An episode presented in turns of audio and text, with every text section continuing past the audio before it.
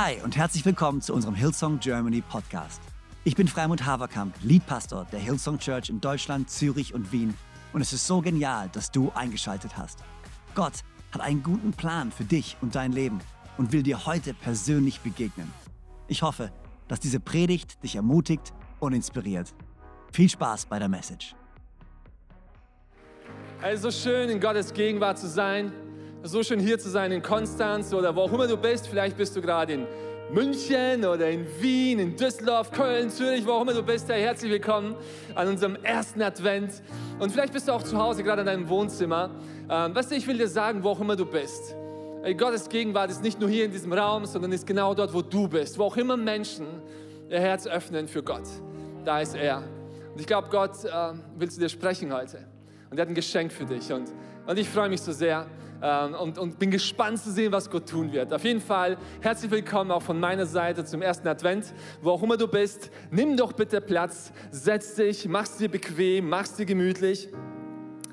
Kannst gerne deinem Sitznachbar so ein Luft-High-Five geben äh, oder was auch immer gerade erlaubt ist, äh, wo du wohnst. Absolut fantastisch. Hey, ich finde es so cool, dass die Band noch ein bisschen hinter mir ist. Äh, ich feiere das absolut. Bleib noch gern noch ein bisschen da. Ähm, aber hey, ich freue mich, ich freue mich, dass wir den ersten Advent feiern. Ähm, äh, ich, ich, weiß nicht, wie es dir geht, aber ich bin mega pumped, bin auch mega nervös, weil es ist so eine besondere Zeit und, und ich kann es kaum erwarten zu sehen, was Gott zu uns sprechen wird die nächsten Wochen, was passieren wird, die Stories, die wir hören werden von Menschen, die Gott begegnet sind in den nächsten Wochen. Ich freue mich sehr drauf und Weißt du, was wir machen wollen in den nächsten, in den nächsten vier Wochen bis zum Heiligen Abend, bis zu, bis zu Weihnachten? Wir wollen uns fokussieren auf ein Versprechen, das Jesus uns gemacht hat. In Matthäus Kapitel 10, Vers 10, wo Jesus gesagt hat, ich bin gekommen, um Leben zu geben. Leben in ganzer Fülle. Das ist das Versprechen, das er für uns hat, ein Geschenk des Lebens. Deswegen ist er gekommen in diese Welt und deswegen feiern wir Weihnachten, weil Jesus gekommen ist, um uns Leben zu geben, Leben in Fülle. Was er damit meint, ist nicht nur ein Puls, sondern er meint ewiges Leben. Er meint Bestimmung, er meint Freiheit, er meint Freude, er meint all das, was er dir schenken möchte. Und das hat er für dich. Es ist für dich, es ist ein Geschenk für dich. Und für mich ist es eine große Ehre, Freunde, äh, diese Adventsserie zu starten äh, mit dem ersten Advent. Und wenn du mitschreiben möchtest, der Titel meiner Predigt heute ist Freiheit, die grenzenlos ist. Freiheit, die grenzenlos ist. Das passt super zusammen mit dem Lied, das wir gerade gesungen haben, als hätten wir es so geplant. Ähm, wir wollen heute über Freiheit sprechen. Und wahrscheinlich hast du es auf Social Media gesehen, du kennst den Titel. Hey, grenzenlose Freiheit. Das ist mit Sicherheit Teil des Geschenks, das Jesus für dich hat. Teil dieses Lebens, das er uns versprochen hat. Dieses, dieses Lebens in Fülle. Ein Bestandteil davon ist Freiheit. Wirklich frei zu sein. Und ich will dich einladen, dass wir zusammen ins Wort Gottes direkt schauen in äh, Lukas Kapitel 4. Und bevor ich hier vorlese, im Kontext noch mal kurz. Ähm, Jesus beginnt hier seine Ministry im Prinzip, okay? Jesus wird äh, von Johannes im Jordan getauft, dann geht er in die Wüste, wird vom Teufel versucht, fastet und kommt danach zurück, reist durch Galiläa. Man beginnt schon von ihm zu hören und kommt dann schließlich nach Nazareth in seine Geburtsstadt, nicht in seine Geburtsstadt, in seine Heimatstadt. Und hier steigen wir direkt ein ins Wort Gottes, Kapitel 4, Vers 16 aus dem Lukas-Evangelium. So kam Jesus auch nach Nazareth, wo er aufgewachsen war. Am Sabbat ging er, wie er es gewohnt war, in die Synagoge. Er stand auf, um aus der Schrift vorzulesen, und man reichte ihm die Buchrolle des Propheten Jesaja. Er rollte sie auf und las die Stelle, an die es heißt: der Geist des Herrn ruht auf mir, denn der Herr hat mich gesalbt. Er hat mich gesandt mit dem Auftrag, den Armen gute Botschaft zu bringen, den Gefangenen zu verkünden, dass sie frei sein sollen und den Blinden, dass sie sehen werden und den Unterdrückten die Freiheit zu bringen und ein Ja der Gnade des Herrn auszurufen. Jesus rollte diese Buchrolle zusammen, gab sie dem Synagogendiener zurück und setzte sich. Alle in der Synagoge sahen ihn gespannt an und Jesus begann zu reden und sprach, heute, heute hat sich dieses Schriftwort erfüllt. Gott, und ich danke dir für dein Wort. Ich danke dir für dieses Versprechen der Freiheit. Und ich bete, dass du zu uns sprichst, dass du diese Predigt benutzt, um in unsere Situation, in unser Leben hineinzusprechen, Gott, und dass wir heute aus diesem Gottesdienst rausgehen mit einer größeren Offenbarung von der grenzenlosen Freiheit, die du für uns hast. Im Namen von Jesus. Amen. Und eine glaubenserfüllte Gemeinde sagt, Amen. Hey, so cool. Hey Band, vielen, vielen Dank ähm, für euren Support. Ihr könnt euch auch gerne setzen. Ähm, ihr könnt danach gerne wieder hochkommen. Ich werde euch brauchen. Aber hey, hier ist die Sache.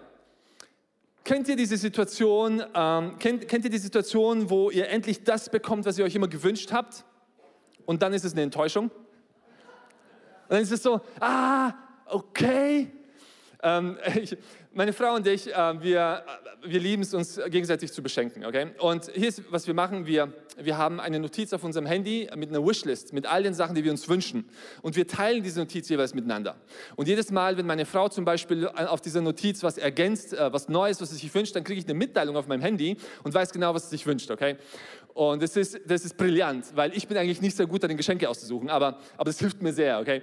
Und vor ein, zwei Jahren äh, finde ich auf dieser Notiz, ähm, ein Föhn, okay? ein Haarföhn. Und, und meine Frau ist super smart, sie macht dann meistens auch so einen Link rein, wo ich es bestellen kann, so, dass ich ja nichts falsch mache. Okay? Und dann gehe ich auf diesen Link und gehe rein und, und es war ein Föhn und es war ein hübscher Föhn, aber aus meiner Sicht war der viel zu teuer für einen Föhn. Okay? Und dann habe ich meine Frau angesprochen, ich habe sie, hab sie gefragt, so, hey, was, was, was ist mit diesem Föhn? Okay? Ich meine, wir haben doch einen Föhn. Ja, der ist neun Jahre alt und war damals 30 Euro wert von Mediamarkt, aber der funktioniert.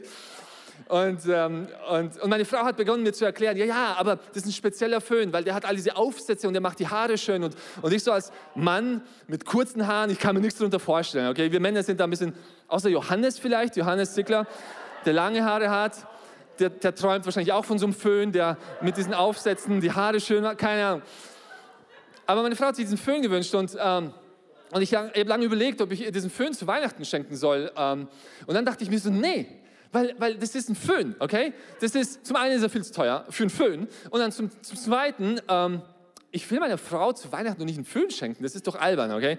Deswegen habe ich was anderes ausgesucht und sie war happy, sie war glücklich damit, aber, aber dieser Wunsch, das hat sie nicht losgelassen, deswegen hat sie, hat sie angefangen zu sparen und auf Sachen zu verzichten und hat sich dann ein paar Monate später, wo dieser Föhn tatsächlich ein bisschen verbilligt war, hat sie ihn endlich geleistet, sie hat sich den gekauft. Das ist der Föhn, den ich schon immer haben wollte.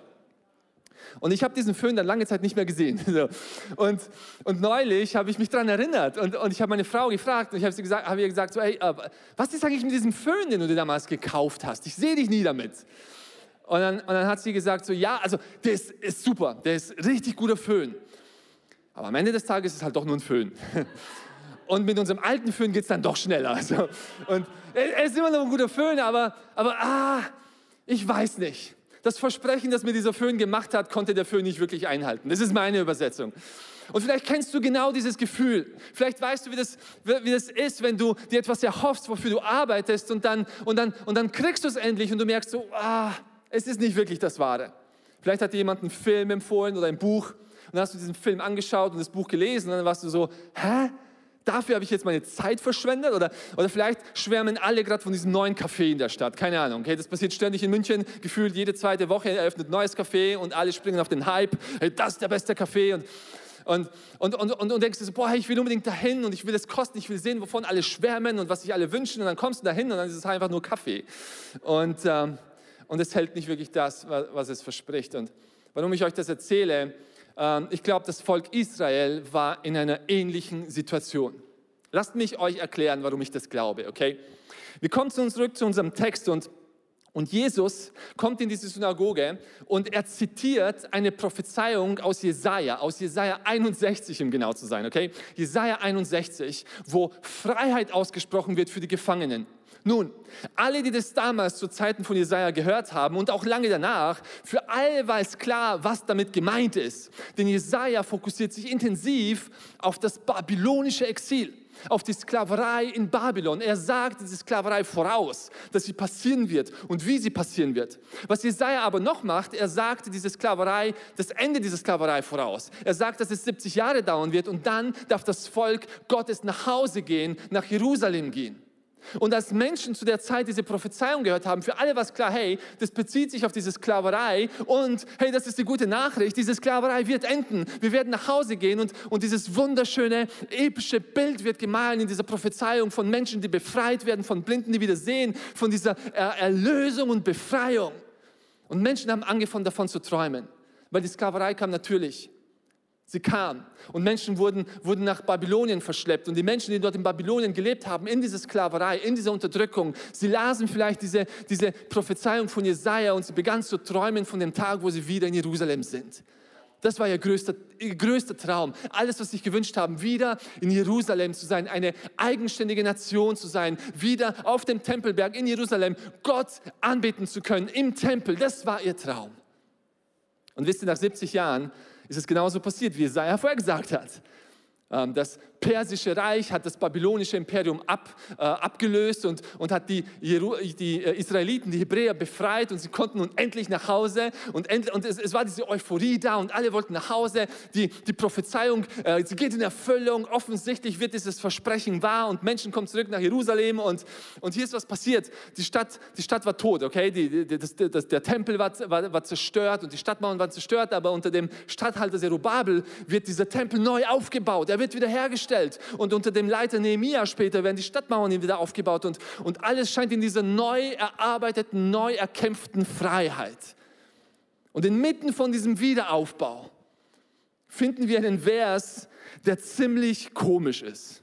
Nicht komisch im Sinne von komisch, sondern seltsam, okay? Und hier ist dieser Vers, Esra Kapitel 3, Vers 12. Inmitten vom Aufbau des Tempels. Doch während die einen vor Freude jubelten, weinten die älteren Priester und Leviten und Sippenoberhäupter laut, denn sie hatten den ersten Tempel noch gekannt. Mit anderen Worten so, hey, wir, wir haben von diesem Tempel immer geträumt und jetzt ist er da, aber, aber er ist nicht so, wie wir uns vorgestellt haben. Man konnte die Freudenschreie vom Weinen kaum unterscheiden. Was für ein bizarres Bild. Endlich haben sie diese Freiheit. Endlich ist das in Erfüllung gegangen, was sie immer haben wollten. Und ja, da ist ein Tempel, aber das ist nicht der Tempel, den wir haben wollten. Das ist nicht der Tempel, der uns versprochen wurde. Der ist kleiner und nicht so imposant. Und, und ja, wir leben in Freiheit. Wir sind jetzt wieder sozusagen eine eigenständige Nation, aber wir haben immer noch Feinde, wir haben immer noch unsere Probleme. Da gibt es immer noch Leute da draußen, die uns töten wollen. Und sie merkten schnell, dass diese erarbeitete und erhoffte Freiheit nicht das hält, was sie versprochen hat. Und ich habe diesen Vers immer wieder gelesen. Diese, dieses konfuse Ding von Menschen, die sich freuen und Menschen, die weinen. Und mir ist aufgefallen, dass dieses Bild eigentlich ein Bild ist von unserer Menschheit, von unserer Gesellschaft. Ich weiß nicht, wie es dir geht, aber ich habe das Gefühl, dass das unsere Welt ist. Weil, weil wisst ihr, wir alle wollen das Gleiche. Ganz egal, was wir glauben, ganz egal, in welchem politischen Spektrum wir sind, wir alle wollen mehr Wohlstand, mehr Freiheit für alle. Wir alle wollen, dass uns allen gut geht. Und das ist doch gut. Das ist unser ultimatives Ziel. Und wir arbeiten hart daran. Und ich weiß nicht, ob du es wusstet, aber wir machen auch Fortschritte. Okay, wir machen tatsächlich Fortschritte. Es gibt immer weniger Menschen, die immer noch in so großer Armut leben. Immer noch zu viel, aber weniger als davor. Und wir machen Fortschritte und es geht uns allen immer wieder besser. Und ich weiß nicht, ob du es wusstest, aber, aber wir hier in Deutschland leben in der, eines der wohlhabendsten und freiesten Gesellschaften, die jemals existiert hat. Aber wenn du dir die Zahlen anschaust, die Statistiken anschaust, je wohlhabender und freier eine Gesellschaft ist, desto höher sind die Selbstmordzahlen. Und je privilegierter eine Gesellschaft ist, desto höher ist die Zahl der Menschen, die unter Depression leiden. Und darf ich einfach mal so einen Gedanken hier in den Raum werfen? Kann es sein, dass diese hart erarbeitete Freiheit und dieser hart erarbeitete Wohlstand, von dem wir uns so viel versprochen haben, am Ende des Tages nicht das versprechen, nicht das einhalten kann, was es versprochen hat? Dass wir aus eigener Kraft uns nicht diese Freiheit erkämpfen können, erkaufen können, erbauen können. Und du kannst heute äußerlich frei sein, aber diese Freiheit kann Grenzen kennen. Du kannst frei sein äußerlich, aber dein Inneres kann, kann in Ketten liegen. Und egal wie hart wir arbeiten, die Freiheit, die wir uns ermöglichen können, die ist toll und wir wollen weiter daran arbeiten, aber gleichzeitig müssen wir realisieren, dass, dass es Grenzen gibt. Und ich habe das Gefühl, dass wir alle so ein bisschen bedrückt sind, weil das ja die Situation ist, der Status quo. Aber hey, das wäre hier keine Kirche, wenn wir nicht die gute Nachricht predigen würden. Darf ich euch mal kurz die gute Nachricht predigen? Vor 2000 Jahren kam ein junger Mann aus Nazareth in eine Synagoge und er proklamierte, der Heilige Geist hat mich gesalbt und er hat mich gesandt mit dem Auftrag, die gute Nachricht zu verkünden, den Gefangenen zu verkünden, dass sie wieder frei sein sollen im Namen von Jesus. Er hat mich gesalbt zu verkünden, dass die, die in Gefangenschaft sind, Zugang Zugang haben zu einer grenzenlosen Freiheit. Und dieser Tag ist jetzt angebrochen. Dieses Versprechen wird jetzt erfüllt. Heute ist der Tag, wo sich das erfüllt. Und ich frage mich, kann es sein, dass alle diese Prophezeiung von Jesaja falsch interpretiert hatten, dass es nicht um das Exil in Babylon geht, sondern dass es um den Gesalbten geht. Christus Jesus, der auf die Welt kam, der als Kind geboren wurde, um am Kreuz für uns zu sterben, um uns diese Freiheit ein für alle Mal zu erkaufen in Jesu Namen. Das ist die gute Nachricht, in der wir leben und die wir heute haben. Freiheit, die grenzenlos ist. Und, und wir haben Zugang zu dieser Freiheit. Wir haben Zugang zu einer Freiheit, die nicht nur äußerlich ist, sondern die innerlich ist, wo unsere Seele frei ist, wo unser Herz frei ist, wo wir zur Ruhe kommen. Und dieser Weg ist Jesus. Matthäus, äh, Johannes Kapitel 8, Vers 36, die Bibel sagt hier, nur dann, wenn der Sohn euch frei macht, seid ihr wirklich frei. Wenn der Sohn euch frei macht, seid ihr wirklich frei. Es gibt Zugang zu dieser Freiheit und dieser Zugang ist Jesus. Dieser Zugang ist der Sohn Gottes. Dieser Zugang ist der Gesalbte, der gekommen war, um uns grenzenlose Freiheit zu geben. Ich liebe das. Ich, ich liebe das, dass zum Beginn seiner Mission, seiner, seines öffentlichen Dienstes macht Jesus Christus klar, warum er gekommen ist. Er ist gekommen auf diese Welt, um Menschen zu befreien. Und das ist die Message heute am ersten Advent. Und das ist die Message, ich will ja nichts spoilern, aber das ist die Message von Weihnachten. Jesus kam in die Welt, wurde geboren, damit wir frei sind. Frei von all dem, was uns gefangen hält, im Namen von Jesus. Und dann sagt Jesus, er verkündet die Freiheit. Er verkündet die Freiheit, die grenzenlose Freiheit. Und dann sagt er in Vers 19, und ein Ja der Gnade des Herrn auszurufen. Ich bin gekommen, um ein Ja der Gnade des Herrn auszurufen. Ich weiß nicht, ob du das weißt, aber das bezieht sich hier klar auf einen sehr, sehr wichtigen äh, äh, ähm, Feiertag im, im hebräischen, in der hebräischen Kultur und zwar auf den, auf den Erlassjahr, auf den Jubeljahr sozusagen oder das Gnadenjahr. Hier ist, hier ist, was ich dir erklären will. Es gibt es gibt die Zahl sieben im Alten Testament und die, die, hat, die, ist ganz wichtig, okay? Das ist die Zahl der Vollkommenheit. Und, und Gott hat am sechs Tagen die Welt erschaffen, am siebten Tag der Sabbat, da hat er geruht und, und, und das ist ein Beispiel für uns, auch wir sollen ruhen am siebten Tag. Aber gleichzeitig ist dieser Sabbat auch, steht er prophetisch für, für die ewige Ruhe, die uns erwartet in Gegenwart Gottes. Dass wenn wir sechs Tage arbeiten, es irgendwann die Zeit kommen wird, eines Tages wird die Zeit kommen, wo wir zur Ruhe kommen, wo unsere Seele zur Ruhe kommen wird. Und, und dieser Sabbat ist eines von von sieben wichtigen äh, äh, Feiertagen im, im, hebräischen Kalender pro Jahr. Und dann gibt es jedes siebte Jahr ist ein Sabbatjahr. Okay? Das wiederholt sich immer wieder. Und in diesem Sabbatjahr müssen alle Felder müssen, müssen rasten. Und, und dann gibt es jedes siebte Sabbatjahr, das heißt jedes 49. bzw. 50. Jahr, dieses Gnadenjahr bzw. das Jubeljahr. Und, und, und was in diesem Jahr passiert, äh, ich lese es einfach mal vor, 3. Buch Mose 25, Vers 10. Seid ihr mit mir? Dieses 50. Jahr soll für euch heilig sein und ihr sollt im ganzen Land Befreiung für all seine Bewohner ausrufen. Es soll ein Erlassjahr für euch sein, in dem jeder von euch wieder seinen ererbten Landbesitz erhält und jeder wieder zu seiner Familie zurückkehren kann.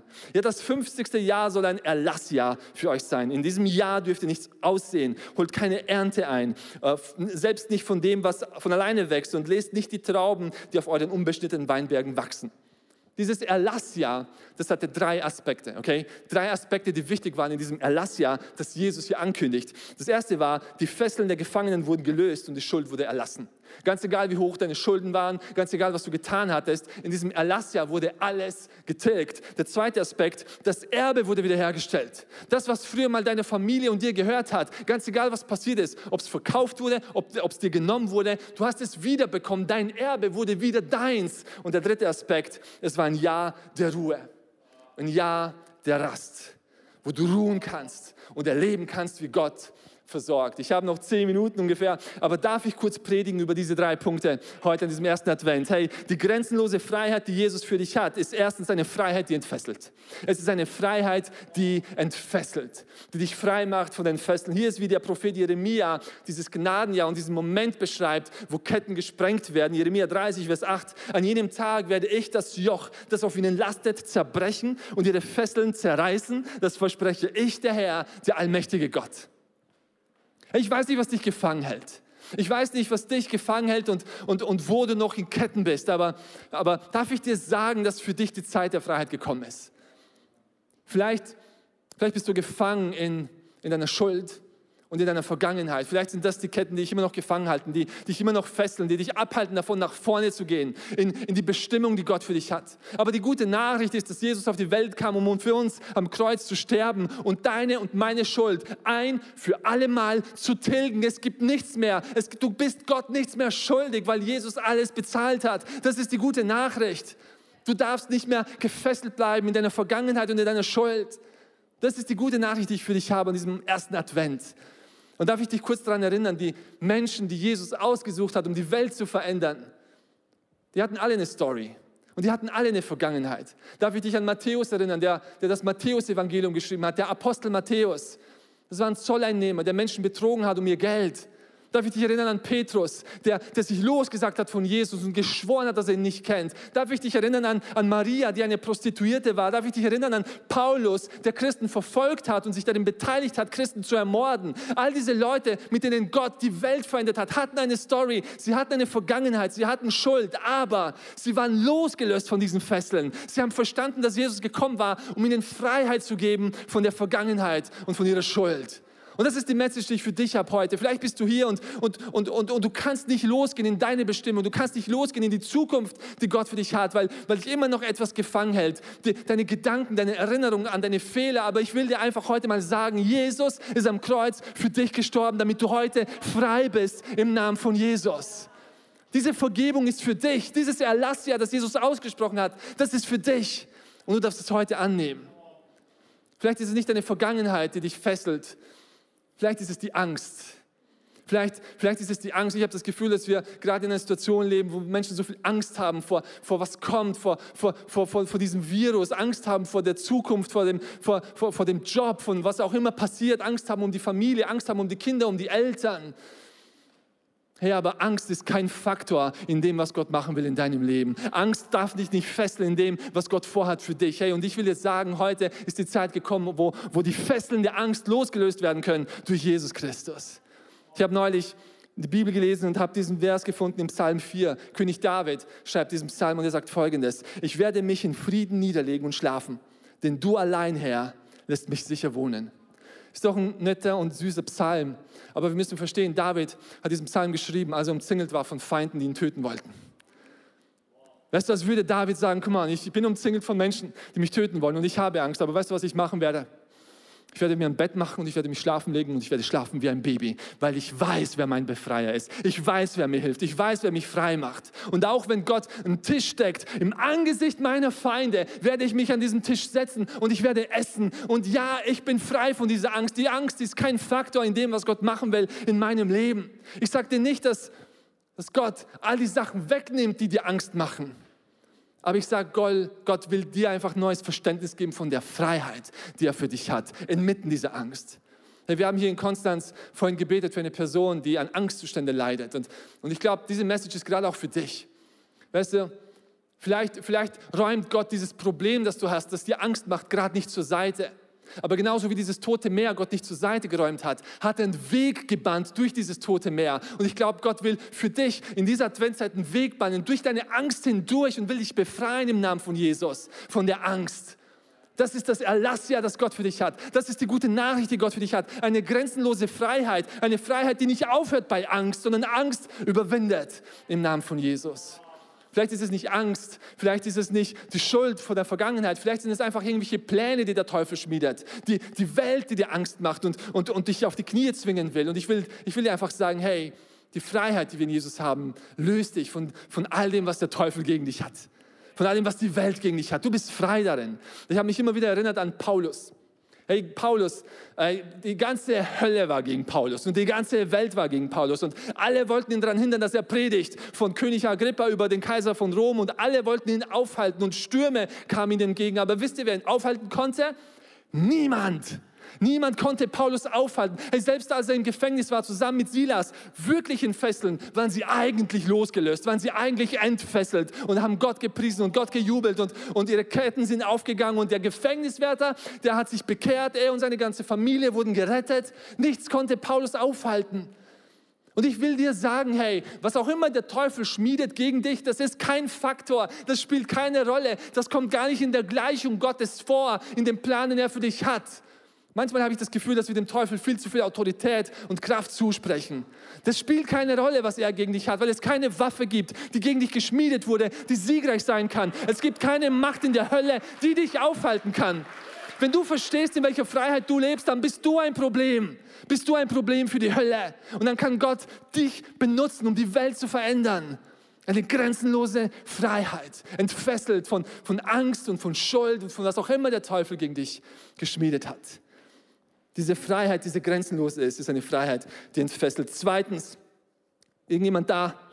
Komm mal, zweitens ist es eine Freiheit, die wiederherstellt. Diese Freiheit, die Jesus für dich hat, die grenzenlos ist, ist eine Freiheit, die wiederherstellt. Ich weiß nicht, ob du es wusstest, aber Gott ist ein Gott der Wiederherstellung. Gott ist ein Gott der Wiederherstellung. Er liebt Sachen wiederherzustellen. Als die ganze Schöpfung und die Menschheit verdorben wurde, hat Gott sie nicht zerstört, sondern hat einen Plan geschmiedet, sie wiederherzustellen. Und das ist der Plan Jesus Christus. Gott stellt wieder her. Und dieses Erlassjahr war ein Jahr der Wiederherstellung. Ein Jahr, wo Menschen das zurückbekommen haben, was sie verloren hatten. Ihr Erbe, das, was ihnen zugesprochen wurde. Und ich weiß nicht, vielleicht bist du genau in so einer Situation, wo du, wo du Versprechen angenommen hast für dich, wo, wo, wo diese Versprechen in einer gewissen Art und Weise Realität waren für dich und du wolltest es annehmen, aber, aber die Zeit ist vergangen und du hast es verloren, du hast vielleicht diesen Traum verloren und du hast das Gefühl, dass diese Versprechen nicht mehr für dich gelten, dass das nicht mehr deine Bestimmung ist, dass das nicht mehr das ist, was Gott für dich hat. Aber darf ich dich erinnern, in, die Bibel sagt in 2. Korinther 1, Vers 20, dass alle Zusagen Gottes in Jesus Ja und Amen sind. Mit anderen Worten, alles, was Gott über dein Leben ausgesprochen hat. Jesus gibt seine Unterschrift runter und er bürgt dafür und sagt, come on, diese Zusagen, diese Versprechen gelten für dich und sie sind heute gültig. Und vielleicht ist es eine Zeit für dich, wo auch immer du bist, dass du einen alten Traum wiederherstellst und warm machst. Ein altes Versprechen, an das du geglaubt hast und aufgehört zu glauben, dass du es wieder warm machst. Weil Gott will wiederherstellen. Ich weiß nicht, was es ist, was Gott wiederherstellen will in deinem Leben. Vielleicht ist es nicht ein Traum, vielleicht ist es deine Gesundheit, vielleicht ist es eine Beziehung, vielleicht ist es eine finanzielle Situation. Aber ich will dich ermutigen, was auch immer es ist, es gibt keine Grenzen von dem, was Gott wiederherstellen kann. Darf ich euch einen Vers vorlesen, der mich geschockt hat, in einer positiven Art und Weise? Der Prophet Joel, Kapitel 2, Vers 25. Hier ist, was Joel sagt. Gott sagt durch Joel, ich werde euch die Jahre zurückerstatten. Ich werde euch die Jahre zurückerstatten, welche die Heuschrecke der Fresse, der Verwüster und der Nagel verzehrt haben. Jahre der Unfruchtbarkeit, Jahre, wo nichts passiert ist, Jahre, wo, wo von euch genommen wurde. Ich werde euch diese Jahre zurückerstatten. Jahre, wo du dachtest, dass du sie verschwendet hast. Gott ist fähig, diese Jahre zurückzuerstatten und, und dass nichts verschwendet ist im Namen von Jesus. Gott will wieder herstellen in deinem Leben. Das ist das Jubeljahr, das ist das Erlassjahr. Und wisst ihr, was gut ist? Die frohe Botschaft ist das. Wisst ihr, wenn wir Menschen wiederherstellen, wenn wir restaurieren, dann versuchen wir das so herzustellen, wie es früher mal war. Und meistens funktioniert, es nicht ganz. So wie bei diesem Tempel, bei Esra. Sie wollten diesen Tempel wieder aufbauen und die, die Leviten, die damals den alten Tempel noch kannten, haben geweint, weil es war nicht mal vergleichbar zu König Salomos Tempel. Aber wenn Gott wiederherstellt, wenn Gott restauriert, dann ist es immer besser als das, was davor war. Das, was Gott in deinem Leben wiederherstellen kann, das ist siebenmal besser und größer in Qualität und Quantität als das, was du vorher hattest. Das ist sein Versprechen. Hier ist, hier ist was Gott sagt über Hiob. Hiob ist eines meiner Lieblingsbücher in der Bibel. Und, und ihr kennt die Story vielleicht. Hiob hat alles verloren. Er war ein reicher Mann, hat alles verloren. Er hat seine Kinder verloren, er hat seinen Reichtum verloren, er hat seine Freunde verloren, seine Gesundheit verloren, er hat alles verloren, was er hatte. Doch am Ende seiner Story, im letzten Kapitel, Kapitel 42, hier ist, was steht, und Gott gab Hiobs Schicksal eine neue Wendung.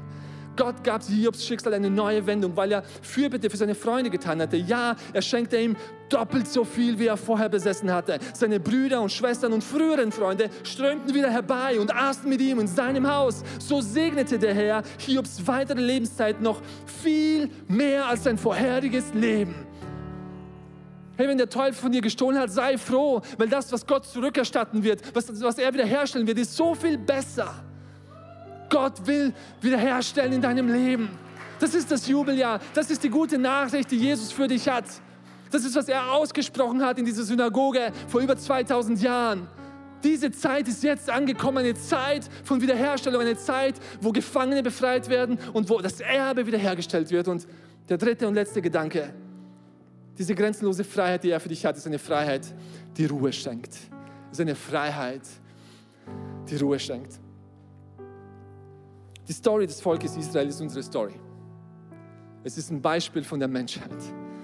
Und dieses Bild dieser Nation, das ist geprägt von Rastlosigkeit, von einem Hin und Her, von einer harten Arbeit, von immer wieder neu Gott suchen und die Fehler, die drängten sie immer wieder weiter weg von Gott und, und sie mussten immer wieder aufs Neue sich diese Beziehung mit Gott erarbeiten und erkämpfen und da gab es diese Vermittler zwischen dem Volk und Gott und es waren die Priester und diese Priester waren ständig damit beschäftigt, ständig damit beschäftigt, das Volk zu versöhnen mit Gott, jeden Tag aufs Neue. Sie haben Opfer gebracht, sie haben Tiere geschlachtet, mit dem Blut dieser Tiere haben sie versucht, die Menschen mit Gott zu versöhnen, jeden Tag, jede Woche, jedes Jahr, einmal im Jahr ging dieser hohe Priester in das Innerste dieses Tempels und hat versucht, die Menschen mit Gott zu versöhnen. Und es war, es war ein ständiges Hin und Her, eine Rastlosigkeit. Immer wieder sich neu die Frage zu stellen, wird Gott froh sein morgen mit, meiner, mit meinem Opfer? Kann ich es mir erkämpfen? Kann ich es mir erarbeiten? Heute hat es angenommen, aber morgen Rastlosigkeit und Ruhelosigkeit. Genau das bestätigt der Autor des Hebräerbriefes in 4, Vers 9. Gottes Volk erwartet also bis heute die Zeit der Ruhe, den wahren Sabbat. Ich habe vorhin gesagt, dieser Sabbat, das ist, ein, das ist prophetisch ein Versprechen auf die ewige Ruhe, die auf uns wartet. Und, und das Volk Gottes wartet immer noch drauf. Sie wartet immer noch drauf. Aber das ist die gute Nachricht. Freunde, die gute Nachricht, dass damals in dieser Synagoge in Nazareth dieser junge Mann aus Nazareth angekündigt hat, dass diese Zeit der Ruhe angebrochen ist, dass sie jetzt da ist, dass dieses, dieser, dieses Jahr der Gnade Gottes, er ist dieses Jahr, er ist dieser wahre Sabbat, er ist die Erfüllung von der Ruhe Gottes und er kann uns da reinführen. Er hat den Frieden für uns und die Freude und die Freiheit, die uns Ruhe schenkt. Und der Autor des Hebräerbriefes vergleicht Jesus mit diesem Hohepriester. Und hier ist was steht in Kapitel 10, Vers 11. Ich will es noch vorlesen, weil es so genial ist. Der Priester aber muss jeden Tag neu den Altardienst verrichten und Gott immer wieder neue Opfer darbringen. Und dennoch können diese Opfer keinen Menschen für immer von seiner Schuld befreien. Es ist ein ständiges Erarbeiten, ein ständiges sich, sich versöhnen mit Gott. Jesus Christus dagegen hat ein einziges Opfer, ein für alle Mal, für all unsere Schuld gebracht. Und jetzt guckt mal, was er macht. Während die Priester im Alten Testament ständig damit beschäftigt waren, zu arbeiten, Opfer zu bringen, das Volk zu versöhnen, jetzt sitzt Jesus für immer auf dem Ehrenplatz an rechter Seite Gottes. Gott hat ein für alle Mal ein Opfer gebracht und hat sich hingesessen als Zeichen dafür, dass er in die Ruhe, in die ewige Ruhe eingetreten ist. Und wisst ihr, wisst ihr, was genial ist? Dass genau da unser Platz ist, dass genau da unsere Bestimmung ist. In Epheser Kapitel 2, Vers 6 sagt die Bibel, zusammen mit Jesus Christus hat er uns vom Tod auferweckt und zusammen mit ihm hat er uns jetzt schon einen Platz in der himmlischen Welt gegeben. In dieser Rast, in der Gegenwart Gottes, direkt an Gottes rechter Seite. Das ist das Versprechen, das ist die Erfüllung dieses Sabbats. Und Jesus sagt hier, das ist heute in Erfüllung gegangen. Der Geist Gottes ruht auf mir, denn er hat mich gesalbt und er hat mir diesen Auftrag gegeben, diese gute Nachricht zu bringen, dass die Gefangenen befreit werden sollen und das Jahr der Gnade Gottes anbricht. Und diese Zeit ist heute gekommen. Das ist die echte Freiheit, das ist die grenzenlose Freiheit, die Gott für dich hat. Und wo auch immer du bist, was auch immer deine Story ist, hier kann ich dich heute einladen, diese Freiheit anzunehmen. Darf ich dich heute einladen, das anzunehmen, was Jesus für dich hat? Befreit zu sein von deiner Schuld, befreit zu sein von deiner Angst, befreit zu sein von all dem, was dir Angst macht über die Zukunft, befreit zu sein von all dem, was vor, dir, vor dir liegt, in diese Ruhe einzutreten, das zu ergreifen, was Gott für dich hat, das wiederherzustellen, was er für dich hat. Ich würde es lieben, für dich zu beten, wenn du das hier bist und wenn du das hörst und sagst, komm mal, ich will das neu ergreifen, ich will diese Freiheit neu ergreifen. Ich will einfach in diese Gegenwart Gottes eintreten und ich will dieses Geschenk des Lebens, diese Freiheit, die keine Grenzen kennt, für mich annehmen. Jesus, ich danke dir so sehr, dass du heute hier bist.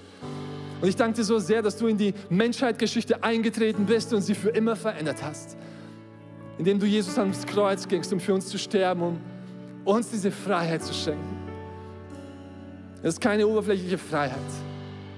Es ist eine Freiheit, die unserer Seele Ruhe gibt und Frieden gibt, Gott. Dass du es löst, loslöst von, von all dem, was uns aufhalten kann, zu all dem zu werden, was du für uns vorher bestimmt hast, Gott. Mein Gebet für unsere Kirche und für wen auch immer das hier hört, ist, dass du uns heute neu diese Offenbarung gibst, dass du uns liebst und dass du uns freisetzen möchtest, ein für alle Mal, Gott. Ich danke dir für dein Wort und ich danke dir, dass dein Geist hier ist, Gott. Und ich danke dir für die Freiheit, die wir haben im Namen von Jesus. So genial, dass du dabei warst. Ich hoffe, du gehst gestärkt und voller Glauben in deine Woche. Wenn dir dieser Podcast gefällt, dann abonniere doch diesen Kanal, um keine Message zu verpassen. Und schau auch mal auf unserer Webseite hillsong.de vorbei. Dort findest du alle Infos zu unseren Gottesdiensten und so viel mehr. Natürlich findest du uns auch auf YouTube und Instagram. Hey, hab eine gute Woche, Gottes Segen, bis bald.